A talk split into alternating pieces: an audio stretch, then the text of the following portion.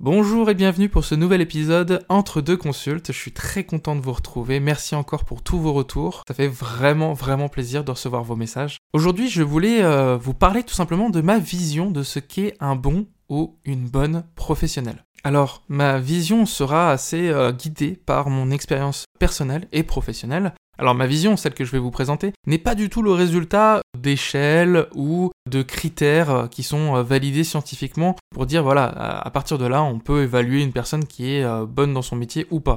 Ce que je vais élaborer, c'est plutôt une forme de leitmotiv, quelque chose que, que je garde en flottant dans ma tête pour pouvoir élaborer ces choses-là.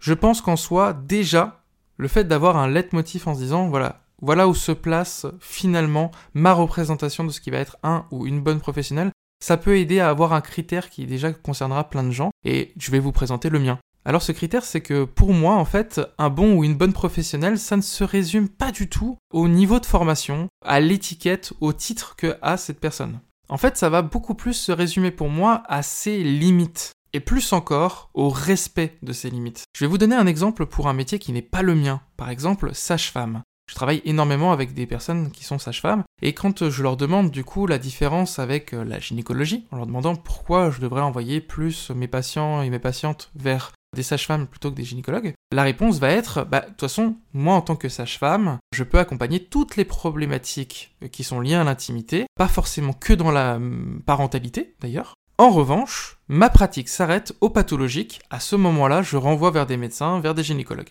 Parfait Trop cool à la fois c'est hyper clair pour savoir quoi faire, et en plus il se trouve que j'ai un grand nombre de mes patients patientes qui ont peut-être parfois eu euh, beaucoup d'inquiétudes ou beaucoup de situations problématiques avec des gynécologues et euh, peuvent être euh, en stress par rapport à ça, et eh bien très bien. Ça veut dire que si j'envoie vers une personne qui fait le métier de sage-femme et qui sait reconnaître cette limite, ça veut dire que quand il s'agira du pathologique, de quelque chose qui doit être traité de façon médicale, cette personne saura le reconnaître pour réorienter. Et donc maintenant, si on le met à mon métier, c'est génial de constater que si jamais il y a des psychologues euh, qui accompagnent des patients-patientes avec un certain courant, ce qui serait le plus important, c'est de reconnaître quand on ne connaît pas les tableaux cliniques, quand on n'a pas été formé à des outils ou des exercices, et qu'on puisse verbaliser à la personne, il existe tous ces champs-là, toutes ces possibilités-là. Moi, je vais vous proposer telle possibilité, et donc ma limite, ça sera celle-ci. Donc si vous en avez besoin, j'aurai des professionnels à vous conseiller, si jamais on a des gens dans notre réseau. Mais par contre, c'est important de, ne pas faire rêver la personne sur des résultats qu'on ne peut pas obtenir.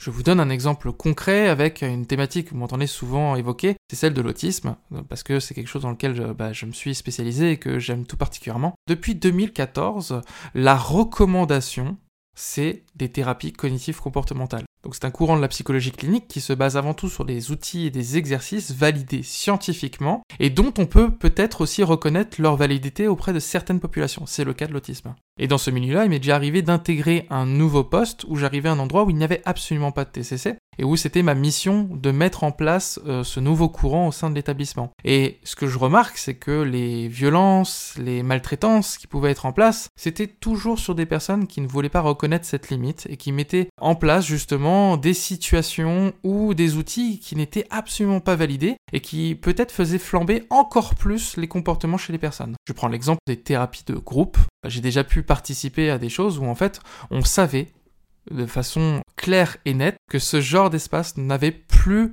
lieu d'être dans l'accompagnement de ces personnes-là, en tout cas dans ce type d'établissement. Et je pouvais être face à des professionnels qui s'accrochaient à cette pratique parce qu'il y avait une habitude, parce qu'il y a quelque chose qui était en place depuis des années et des années. Et en fait, quand on est une personne extérieure qui arrive à cet endroit-là, en fait, on observe tout de suite les comportements de malaise, les comportements de mal-être qui euh, sont présentés par euh, les personnes autistes que j'ai devant moi. Et c'est là où en fait on devient maltraitant, on devient mauvais professionnel sur le moment, c'est quand on n'arrive pas à reconnaître que c'est une limite et qu'il faut savoir déléguer à ce moment-là. Et là c'était entre guillemets mon métier d'arriver et de proposer des solutions. De la même façon qu'il y a des fois où en fait je me suis retrouvé à faire un petit peu un travail de chef de service parce que j'avais euh, peut-être besoin de mettre en place des nouvelles dynamiques, parfois de taper un peu du poing sur la table. Sauf que c'est pas moi, c'est pas mon boulot, et que du coup, bah, je me retrouvais à, faire plus de dégâts au niveau de l'alliance avec mes collègues qu'autre chose. Donc là aussi, mauvais professionnel parce que mauvaise connaissance de ses limites. Tout ça, on apprend, on apprend, on apprend au fur et à mesure. Après, il y a être aussi bon et bonne sur la durée. Parce que, par exemple, je sais que j'avais euh, de bonnes capacités à faire des bilans psychométriques Donc c'est-à-dire des, tests qui sont validés scientifiquement où vous pouvez reconnaître les difficultés euh, d'un enfant et évaluer son quotient intellectuel, les sphères de son intelligence qui sont euh, plus ou moins fortes, plus ou moins en faiblesse. Et par exemple, ça c'est le genre d'outil que je savais très bien mettre en place. Par contre, je me retrouvais dans une difficulté euh, croissante, c'est que quand arrivait le moment de devoir dire aux parents voilà ce que j'ai détecté, voilà ce que je pense qu'il faut creuser, c'est tout bête, mais lors d'un test, ou même dès la première séance, quand je vois un enfant avoir certaines stéréotypies et que je comprends qu'il y a quelque chose qui se joue dans le spectre de l'autisme, ou qu'il y a un autre enfant lors du test, je me rends compte qu'il a une déficience intellectuelle, un autre enfant où je sens qu'il y a vraiment un problème au niveau de la, de, quand il y a un trouble du déficit de l'attention, il y a euh, quelque chose où en fait quand je vais annoncer ça aux parents, bah, peut-être qu'il y aura un avant, un après. Un regard de la part des parents qui va changer peut-être même un déni des parents, ça ça arrive très souvent, hein, que le, diagnostic soit pas entendu. Et en même temps, à ce moment-là, moi je suis juste celui qui dit, il y a peut-être des choses de cet ordre-là, je vous invite à aller poser le diagnostic auprès euh, de tel pédopsychiatre ou de telle institution qui pourra vous accompagner. Mais ce moment-là, là, c'était un déchirement pour moi, c'était vraiment quelque chose de douloureux.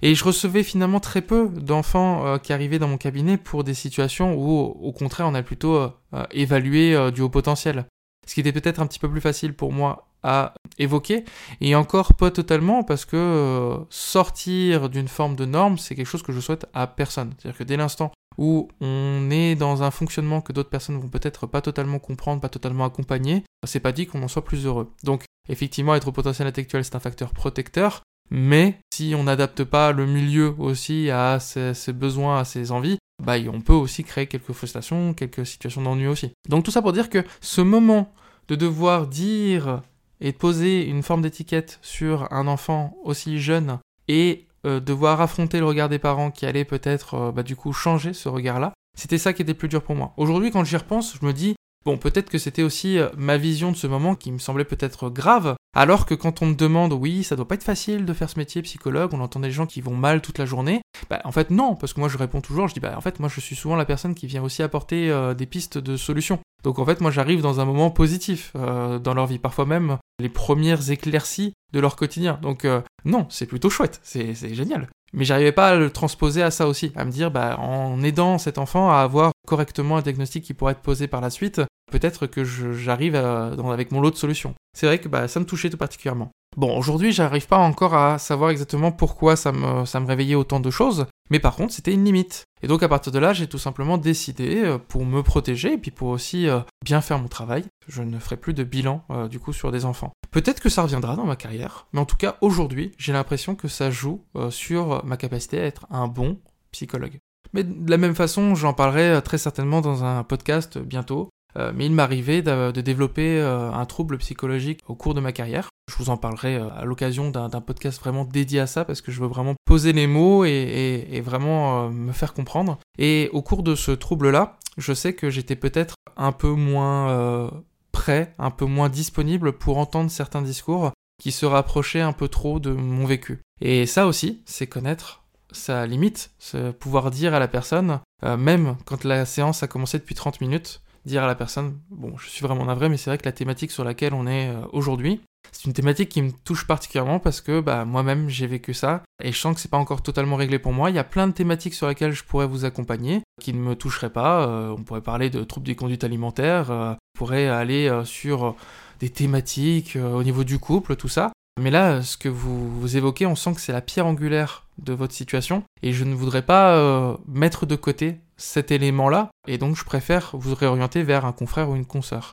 Et en général, quand c'est dit avec honnêteté comme ça, la personne en fait euh, en face, elle entend. Hein. En général, j'ai jamais eu de patient ou de patiente qui a dit ah bah super, vraiment fait perdre mon temps. Bah non, vous pouvez pas deviner.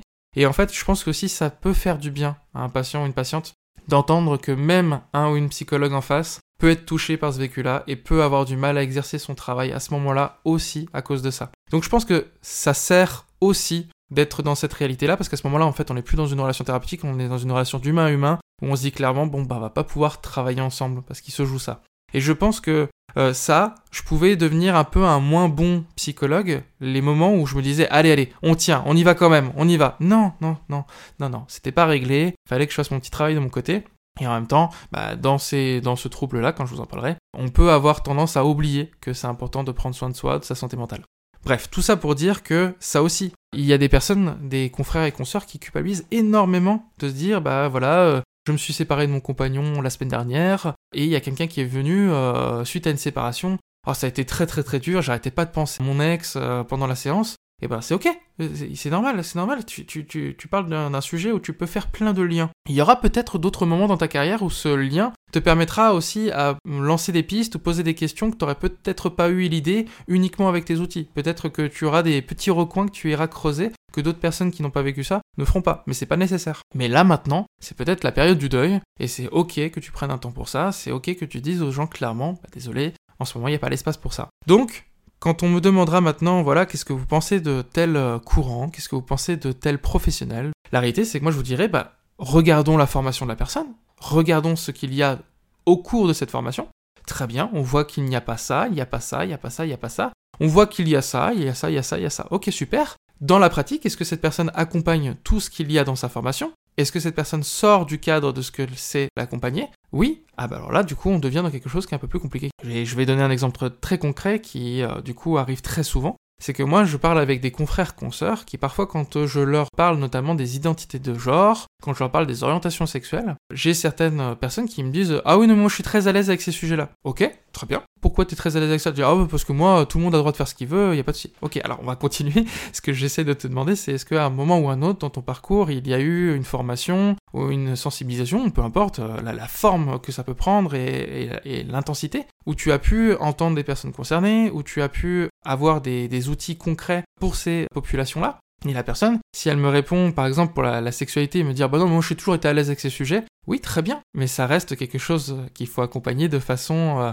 empirique, euh, scientifique, et la sexologie, c'est une science, donc euh, ça mérite effectivement d'être travaillé, parce qu'il y a plein de fausses croyances, on peut parfois euh, énormément faire de dégâts, juste parce qu'on croit qu'on est à l'aise avec le sujet. Il faut s'intéresser à l'histoire de ces mouvements, à l'histoire euh, des personnes concernées et des populations concernées, et il y a aussi énormément de choses qu'il faut connaître pour éviter les red flags, les triggers, même en vous disant ça, j'ai conscience que moi-même, il me reste encore plein de choses à aller explorer. Donc c'est ça aussi. Être un bon ou une bonne professionnelle, c'est reconnaître ses limites, mais aussi reconnaître qu'il reste encore plein de choses à aller travailler. Et de façon générale, en général, dans ces sujets-là, c'est très très rare qu'on ait fait le tour de la question. Il nous reste toujours des nouvelles choses à découvrir. Et s'il y a une personne qui vous verbalise, oh non, non, là-dessus, je suis calé calé, je suis expert, je, je connais tout dessus, ah, c'est pas bon signe. C'est pas bon signe en général. Parce que plus on en sait sur ces choses-là, plus on se rend compte de tout ce qu'on ne sait pas. Voilà, évidemment, il y a des formations euh, qui sont euh, reconnues par l'État, des parcours qui sont gages d'une formation euh, sérieuse.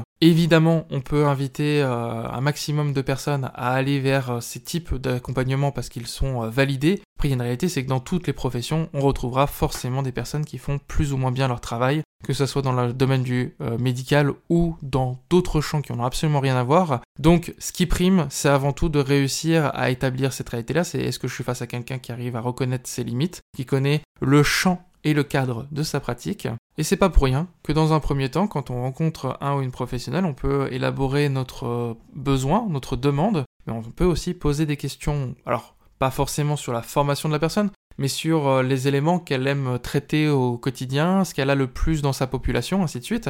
Alors évidemment, il y aura des professionnels qui seront plus ou moins à l'aise avec euh, ce type de questions, mais au moins ça permet aussi d'avoir une alliance thérapeutique dans les deux sens, parce qu'avoir confiance aux professionnels qu'on accompagne, c'est aussi avoir confiance en une certaine expertise. Donc, si ce n'est pas le cas, on ne juge pas, c'est-à-dire que la personne peut dire en face, bah non, c'est vrai que je n'accompagne pas du tout cette thématique-là. Ok, très bien, au moins je suis en conscience, il n'y a pas de problème, ça tombe bien parce que j'ai une demande sur une thématique qui, elle, vous accompagne tout particulièrement, donc on va travailler ensemble sur cet aspect-là. J'attends pas de vous que vous sachiez tout sur tout, et ça aussi, que les professionnels entendent que vous n'êtes pas obligé de savoir tout sur tout.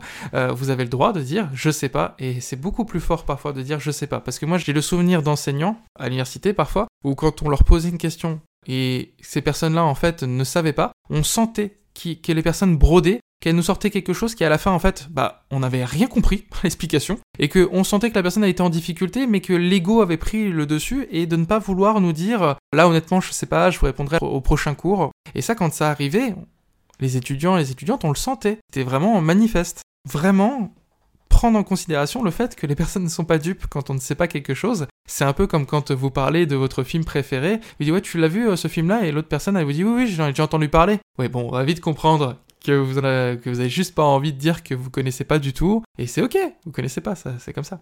Bref. En tout cas, j'espère que ça vous aura fait réfléchir et que peut-être même vous, dans vos métiers respectifs, ou dans vos formations respectives, vous avez peut-être aussi cette réflexion-là en vous disant Ah oui, c'est vrai que tel collègue ou moi-même dans ma carrière, il y a peut-être des moments où j'ai pu peut-être me retrouver en difficulté parce que j'ai pas su reconnaître ma limite.